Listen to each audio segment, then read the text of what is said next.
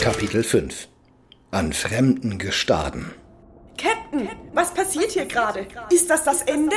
Keine Ahnung. Ich spiele nicht so oft mit verfluchten Kanonenkugeln. Captain, die Kugel war nicht verflucht. Sie war mit einer alten indianischen Magie belegt. Als die spanischen Entdecker einst ihre Schätze nach Norden schaffen wollten, verlangten die Kreaturen des Meeres einen Pfand. Die Kugel. Aha. Und wie kommt sie dann in die Hände eines dahergelaufenen Tagediebes? Keine Ahnung. Ich hätte da so einige Theorien. Aber das ist jetzt erstmal zweitrangig. Wo bringt die Kugel uns hin? Wenn alles glatt läuft, ganz in der Nähe des Ortes, wo meine Vorfahren den eigentlichen Schatz versteckt haben. Meinen Schatz möchte ich nur schnell anmerken. Von mir aus. Aber ganz gleich, wie groß der Schatz auch sein mag, El Norris. Eine Passage auf meinem Schiff werdet ihr euch davon nicht leisten können.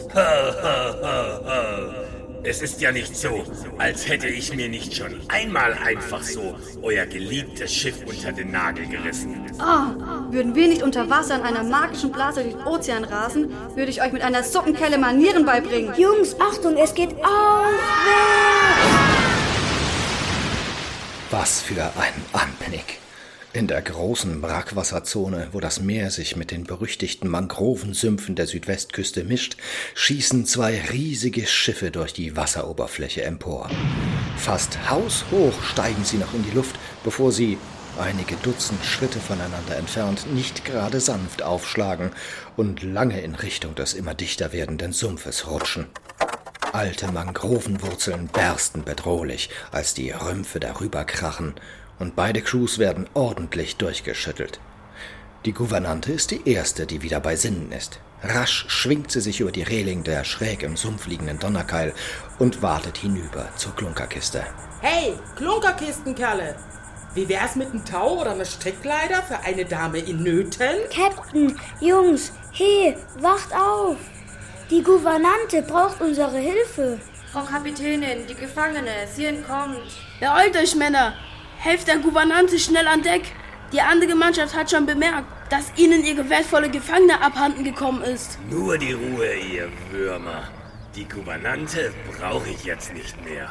Aber ihr, Frau Kapitänin, werdet jetzt eure Mannschaft auf Vordermann bringen und dann werden wir uns gemeinsam diesen Schatz unter den Nagel reißen. Ist das klar? Sicher, mein Herr. Wie ihr befehlt, mein Herr. Captain, habt ihr das gesehen? Die gute Frau Sturmbraut ist wohl selbst nicht so begeistert von ihrem Auftraggeber. Ja, stimmt. Das könnte noch nützlich werden. Ah, Gouvernante. Wartet. Ich helfe euch hinüber. Ach, komm an meine Brust, Kapitänlein. Eine Freude, euch und eure Freunde endlich wiederzutreffen. Und dann unter so erfreulichen Umständen. Wer hätte gedacht, dass ihr mich mal rettet? Hab schon viel von Ihnen gehört, werte Dame. Schön, Sie mal kennenzulernen. Die Freude ist ganz meinerseits, Bursche. Ist das dein Äffchen? Oh, süß. Kann ich den mal streicheln? Wenn Sie auch ohne Finger leben können, klar, warum nicht? Es gibt Wichtigeres zu besprechen als die Fingerfertigkeit der Frau Gouvernantin. Captain, was ist euer Plan?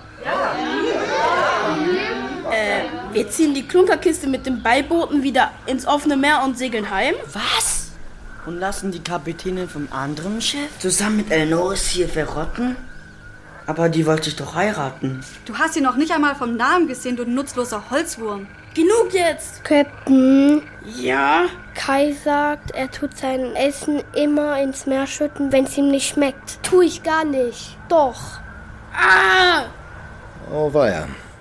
Das scheint eine etwas längere strategische Zusammenkunft an Deck zu werden. Die arme Klunkerkistencrew kann einem ganz schön leid tun, so fern der Heimat.